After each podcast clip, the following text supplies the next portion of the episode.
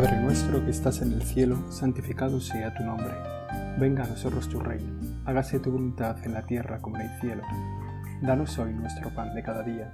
Perdona nuestras ofensas, como también nosotros perdonamos a los que nos ofenden.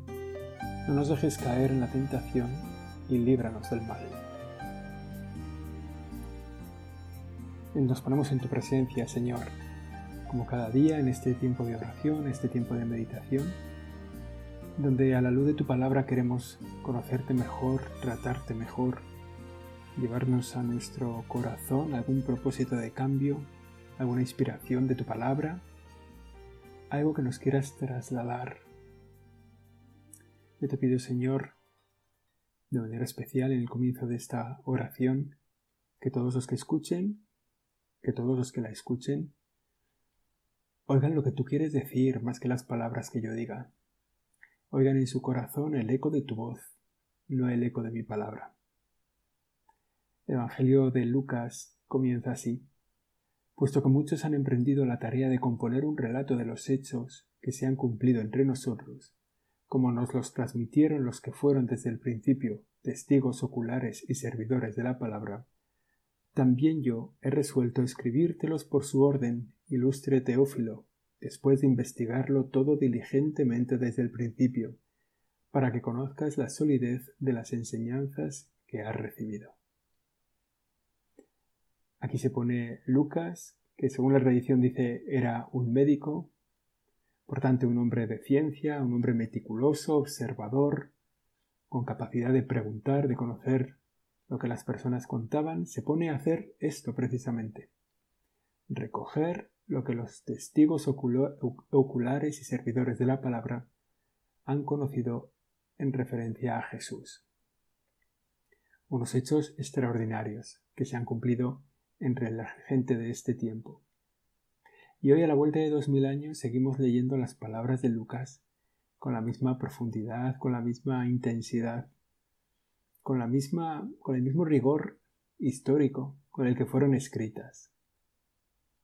También para nosotros, también a nosotros se nos hace, se nos puede hacer un poco esta pregunta. La responsabilidad que acoge Lucas en su vida es también nuestra propia responsabilidad. También nosotros somos responsables de una historia, Señor. Esta historia que ha llegado hasta nuestros días, escrita por Lucas, se reescribe tantas veces en el corazón de muchas personas. Gente que te conoce, gente que te ama, gente que vive para ti, gente que te cuenta a los demás. Es verdad que nosotros leemos hoy, Señor, a Lucas, pero en el fondo estamos leyendo una historia contada a través de los siglos, que se ha encarnado en tantas personas y que nos llega a nosotros no solo para que la contemos, sino para que la vivamos. También para nosotros estas palabras tienen que ser vividas, vivificadas y tienen que ser trasladadas a los demás. Esta historia que nos narra San Lucas es la fuente de nuestra vida, la fuente de nuestra alegría. Y sería bueno que todos los días agradeciéramos, leyendo el Evangelio, esa mano de los evangelistas que pusieron en orden una historia para transmitirnos una esperanza de salvación, para decirnos estás salvado, para decirnos la palabra se ha hecho carne, para decirnos la promesa se ha cumplido. Todo esto es el Evangelio. Y en esa esperanza, en esa palabra cumplida, en esa promesa, en esa encarnación del Verbo, está la fuente de nuestra alegría. Muchas veces hemos escuchado como al plantarse el Señor resucitado delante de los apóstoles, su corazón se llenó de alegría. Lo dicen los, también los discípulos de Maús. ¿No, no, ¿No se alegró nuestro corazón al conocer a esta persona que nos ha acompañado durante el viaje? ¿Cómo no nos hemos dado cuenta? Señor, tú eres la fuente de nuestra alegría. Tú eres el que llenas nuestra alma de paz, le das horizonte, le das perspectivas. No permitas que nos alejemos de ti. No permitas que caigamos en la tristeza, en la oscuridad de alejarnos de ti. No permitas que el muro del pecado nos impide ver, nos impida ver, aunque sea de puntillas, que detrás de ese muro sigues tú, sosteniéndonos, amándonos, deseándote, deseando entregarte una vez más a nosotros. Esta historia, que es la fuente de nuestra alegría, el Evangelio de Lucas, de Mateo, de Marcos, de Juan, para nosotros es como implica para nosotros como una obligación de conocerla, de conservarla y de difundirla. Y esas tres cosas son una acción explícita. No son una acción que se pide a la humanidad. No se trata de hacer conservar el patrimonio histórico, ¿no? Como hacen ahora, ¿no? Digitalizar todas las cosas para que no se pierdan, guardar semillas de todas las plantas para que no desaparezcan, sacar el ADN de los huesos de los dinosaurios para poder ver si hay posibilidad de conservarlo. El Evangelio no es para esto. Conocer el Evangelio es para que siga siendo fuente de nuestra alegría. Conservarlo no es con una mentalidad científica de que los libros que se han escrito se conserven. No es que sabemos que la esperanza de muchas personas del futuro está escrita en estos cuatro evangelios, que agradecemos a Lucas hoy de manera especial porque vamos a meditar sobre el comienzo de su evangelio. La tenemos también que difundir. No es una historia contada para ti, es una historia contada para los tuyos, que tú se la tienes que trasladar. Y en eso te pedimos en la ayuda de esos tres verbos para poder realizar esos tres verbos. Conservar tu palabra, conocer tu palabra, difundir tu palabra. Te pedimos que nos ayudes, que nos eches una mano. Somos capaces de olvidarnos de ti. Somos capaces de caer en tristeza, en el olvido. Como hizo Lucas, lo que ha ocurrido, acudiendo a los testigos y a las fuentes, investigarlo con diligencia. Ojalá nosotros fuéramos como Lucas. No, quizá lo seamos. Quizá el Señor quiere construir en cada uno de nosotros un nuevo Lucas, capaz de mirar la historia, de acudir a los testigos, de mirar en las fuentes, de investigarlo diligentemente y de contárselo al querido Teófilo, al ilustre Teófilo. No sabemos si Teófilo es realmente un personaje histórico que tenía este nombre, o si es una alegoría de una comunidad cristiana de los amantes de Dios, de los teófilos. Bueno, no lo sabemos, da igual. Ese ilustre teófilo somos tú y yo que hacemos esta oración ahora. Esos amantes de Dios somos tú y yo todavía en camino, con tantas eh, arideces que tenemos que eliminar de nuestro corazón, ¿no? Con tantas con tantos pliegues en el corazón, en nuestra vida, en nuestra alma, con tantos recovecos, con tantos agujeros. Pero en el fondo somos amantes de Dios.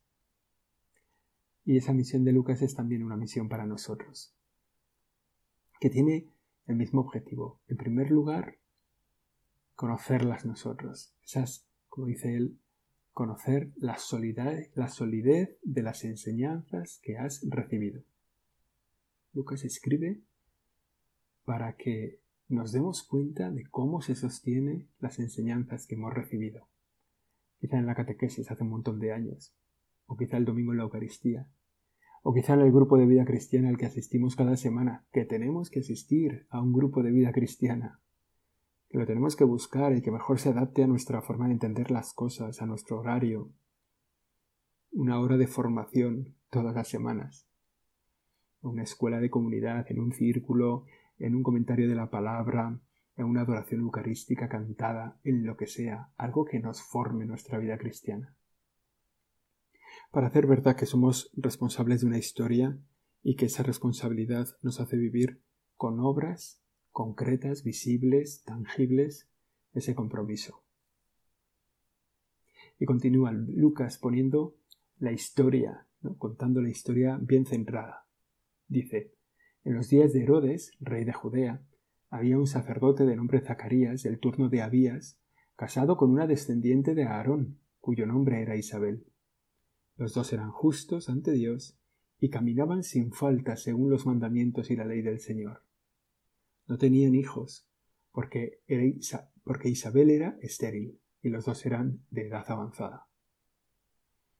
Fijaos en apenas tres versículos, Lucas ha descrito la historia y la realidad de una familia.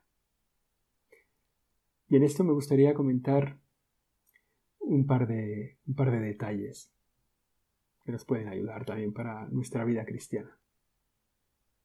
En primer lugar, que Zacarías era un sacerdote de la tribu de Levino en Israel, las doce tribus que habían retornado a la tierra prometida de la mano de Moisés, cuando entran en la tierra prometida se, dividen, las doce tribus se dividen el terreno que han encontrado, menos la tribu de Leví, que no va a tener ninguna tierra en la que vivir. Son los que se van a dedicar al templo y a la oración, todos los de la tribu de Leví.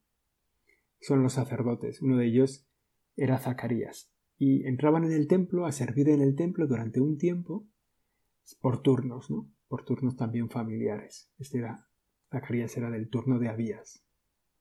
Y dice una cosa muy bonita, un detalle así que lo deja caer, casado con una descendiente de Aarón, cuyo nombre era Isabel. Aarón, hermano de Moisés, fue el primer sumo sacerdote. Y los que descendían de Aarón, dentro de la tribu de Leví, tenían una misión especial entre los sacerdotes. Sea, tenían un, papel especial, tienen su nombre propio, sus propias funciones. Entonces, ahí ya dice que Isabel era descendiente de Aarón. Zacarías era de, esa tribu.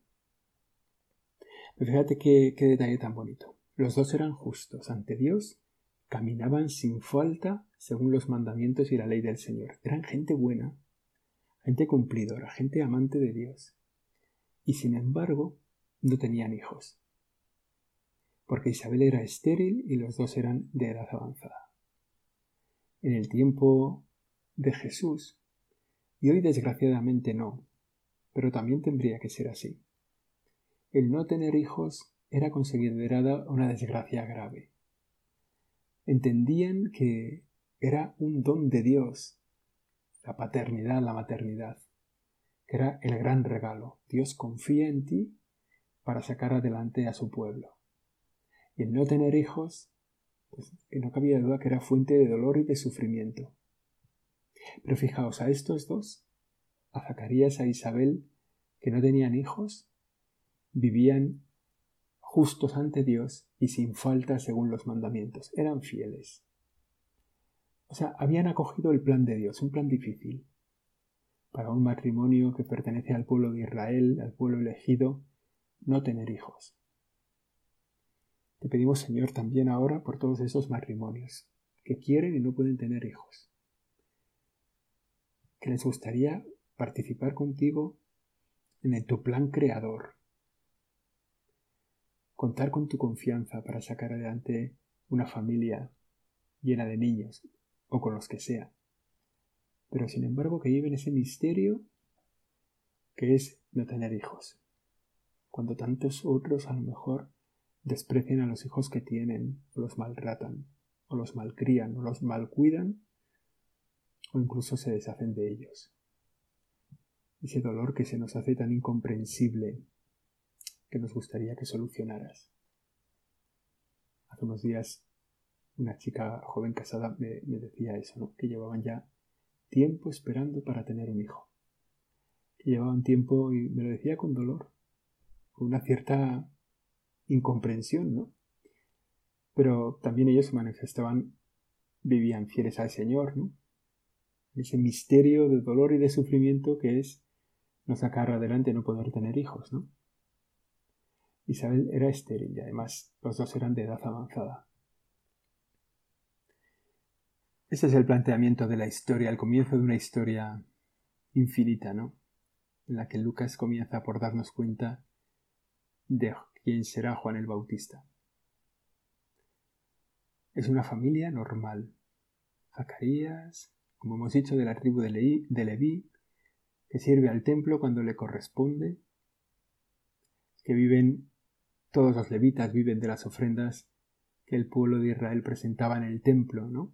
Una parte de ellas pues se destinaba a los sacerdotes.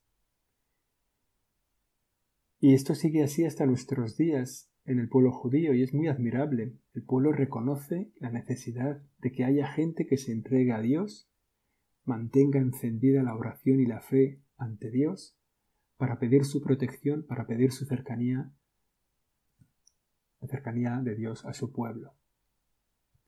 Es muy admirable y se ha vivido tanto ¿eh? y tan cercanamente hasta nuestros días.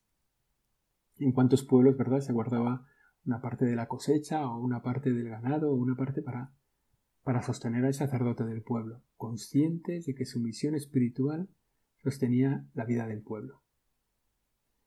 Y en el fondo sigue siendo así, porque al final, por lo menos en nuestro entorno, en nuestra cercanía, los sacerdotes se sostienen gracias a, a lo que el pueblo da, de una u otra manera, ¿no? A través de sus donativos, de las colectas, a través de la declaración de la renta, bueno. Y es de agradecer que entendamos que haya personas que se dediquen al Señor es un bien para mí, es un bien concreto para cada uno de nosotros. Y por eso es tan valioso que recemos para que haya más sacerdotes, para que los que hay sean más santos, seamos más santos, pero también para que haya más.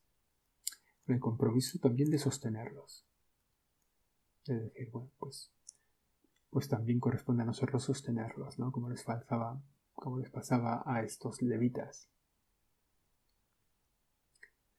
En nuestro tiempo son los sacerdotes los que tienen esta vocación, esta misión de servir de puente entre Dios y los hombres un puente a través del cual Dios llega a los hombres con su presencia, con su perdón, con su gracia, con su misericordia, y un puente a través del cual los hombres llegan a Dios, con su compañía, su cuidado, su protección, su formación, su acompañamiento espiritual.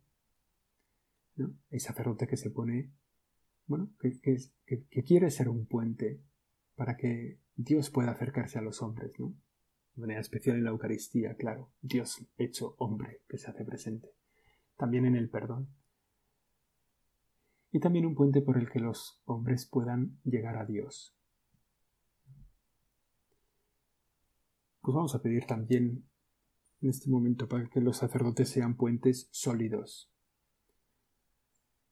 que lleven a muchos de un lado a otro, que sean gente de Dios, que transparenten hagan visible el ser y la misión de Dios en este mundo y que presenten a Dios las intenciones y los problemas y alegrías de tanta gente. Como hizo Zacarías, como hacía Zacarías.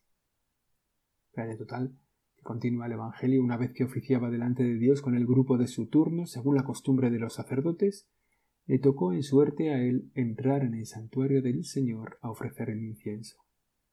Dentro, dentro del templo de Jerusalén estaba el lugar santo, y está también el Santa Santorum, ¿no?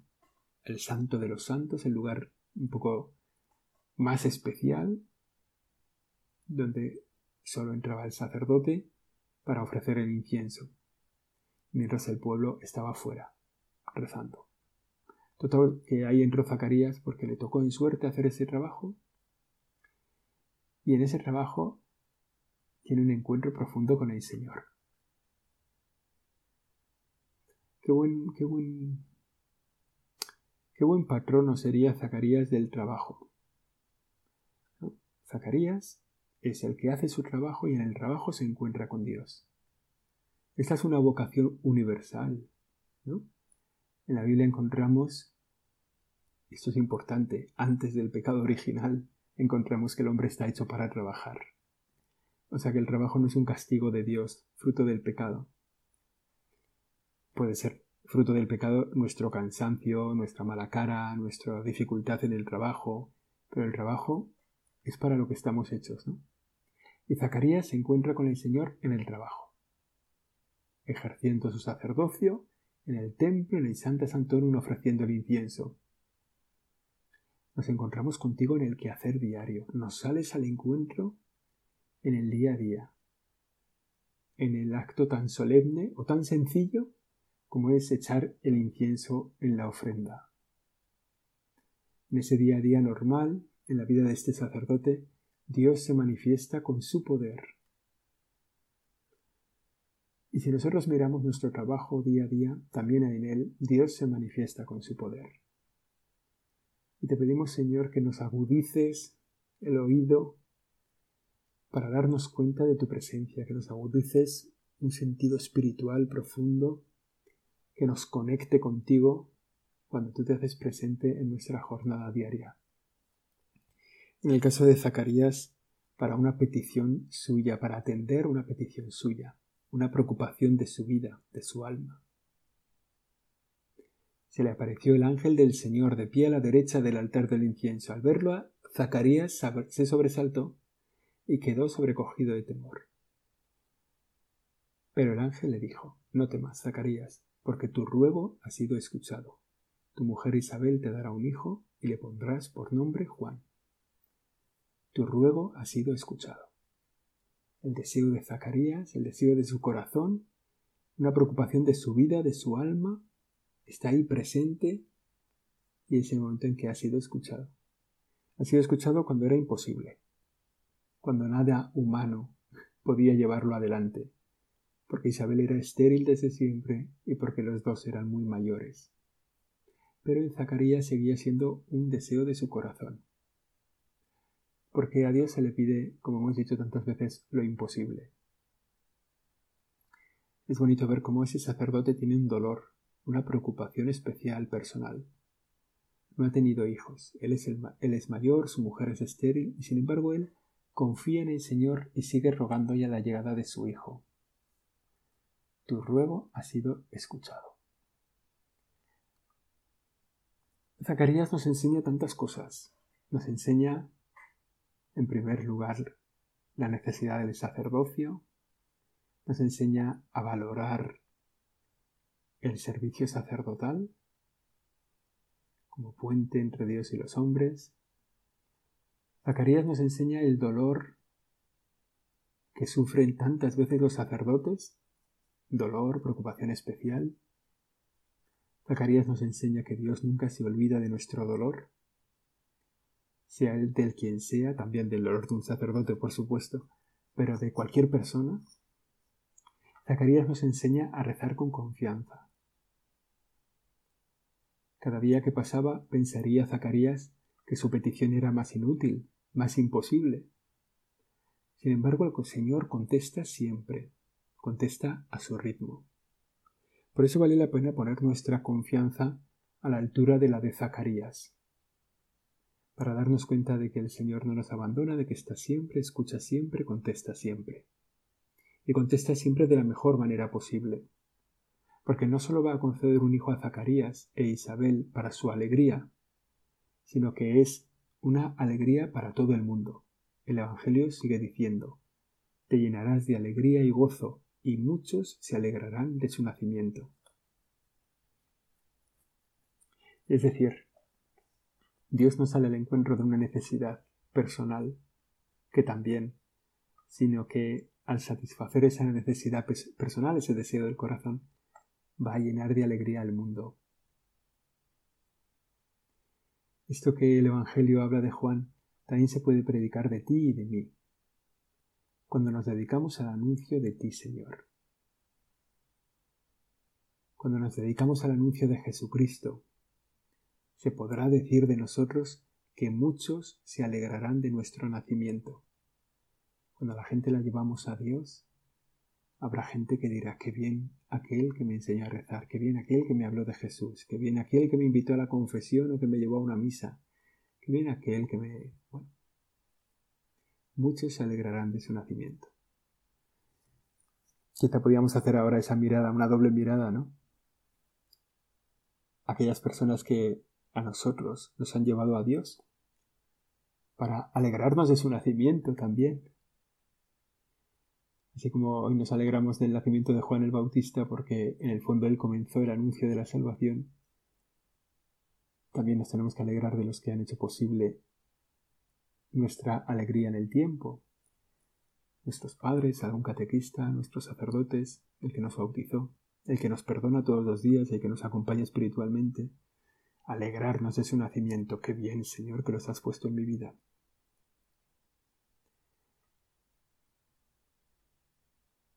Te queremos pedir, Señor, que también a nosotros se nos conozca por esto. Que también nosotros procuremos ser causa de la alegría para mucha gente. Y que mucha gente perciba que nosotros somos los que les hemos acercado a ti, Señor. Te llenarás de alegría y de gozo, y muchos se alegrarán de su nacimiento, dice el Evangelio. Y luego aquí viene una frase, o sea, tres, cosas en una sola frase que, en fin. Pues será grande a los ojos del Señor, no beberá vino ni licor, está ya, estará lleno del Espíritu Santo ya en el vientre materno. Hombre, ojalá que de nosotros al menos se digan, de estas tres cosas al menos se digan dos. Que se pueda decir que seremos grandes a los ojos del Señor y que se pueda decir que estaremos llenos del Espíritu Santo. Seremos grandes a los ojos del Señor si somos pequeños a los ojos de los hombres, si nos dedicamos al servicio de los demás. El que quiera ser el primero delante de Dios, que sea el último. Y estaremos llenos del Espíritu Santo en la medida en que, que le dejemos operar a Él, que no recortemos su presencia en nuestra vida lo de no beberá vino ni licor, eso es solo para Juan el Bautista. Los demás no tenemos esa obligación, no hace falta. Pero a lo mejor se puede ofrecer durante un tiempo como penitencia, ¿eh? a lo mejor se le puede ofrecer esto al Señor como sacrificio, quizá para mover su corazón en una dirección, quizá para darle gracias, quizá para hacer penitencia por nuestros pecados o por los pecados del mundo. Bueno, Juan el Bautista no bebía ni vino ni licor. Nosotros bebemos las dos cosas ordenadamente, pero también podemos renunciar a ellas. Y ese ser grande a los ojos del Señor, ese estar lleno del Espíritu Santo, trae como consecuencia convertirá a muchos hijos de, muchos hijos de Israel al Señor. Esta profecía que le hace el ángel a Zacarías ahí en el Santa Santorum, pues suscita por un lado la alegría y también como la incredulidad en Zacarías, que se vuelve, oye, ¿cómo será esto? ¿Cómo va a pasar esto? Y el Señor se manifiesta en su ángel, en Gabriel, y le dice, ¿no? Sirvo en presencia de Dios, he sido enviado para hablarte. Y la, prueba que le da al pobre Zacarías es dejarlo mudo durante un tiempo, hasta que nació, hasta que nació Juan. Está bien, ¿no? A los días de volver del templo, después de cumplir su turno, Zacarías llegó a su casa y días después concibió Isabel su mujer. Lo que dijo el Señor, lo que dijo el ángel del Señor se cumplió, porque Dios es siempre fiel. Pues vamos a terminar aquí nuestra oración, con tantos motivos que han ido surgiendo de petición, de cosas que queremos pedirte para nuestra vida, de intercesión, de tantas cosas que han salido, por las que te queremos pedir, por los sacerdotes, por las familias que no tienen hijos y quieren tenerlos, por tantas preocupaciones que han llegado a nuestro corazón, de gente que quiere cruzar hasta Dios y necesita la ayuda de los sacerdotes. Te queremos también agradecerlos lo que hayas encendido en nuestro corazón en este rato de oración, para poder sacarlo a lo largo de nuestra vida, aunque sea el propósito de leer el Evangelio, aunque sea todos los días, aunque sea el propósito de ser el Evangelio para los demás, de que en nuestra vida se pueda leer el Evangelio con nuestras obras. La Virgen María, la Madre de Dios, la Madre nuestra, que también recibió la visita del ángel Gabriel y que comprendió la misión a la que había sido enviada, nos ayude a nosotros en este tiempo, en este caminar. Dios te salve María, llena eres de gracia, el Señor es contigo. Bendita tú eres entre todas las mujeres, bendito es el fruto de tu vientre Jesús. Santa María, Madre de Dios, ruega por nosotros pecadores, ahora y en la hora de nuestra muerte. Amén.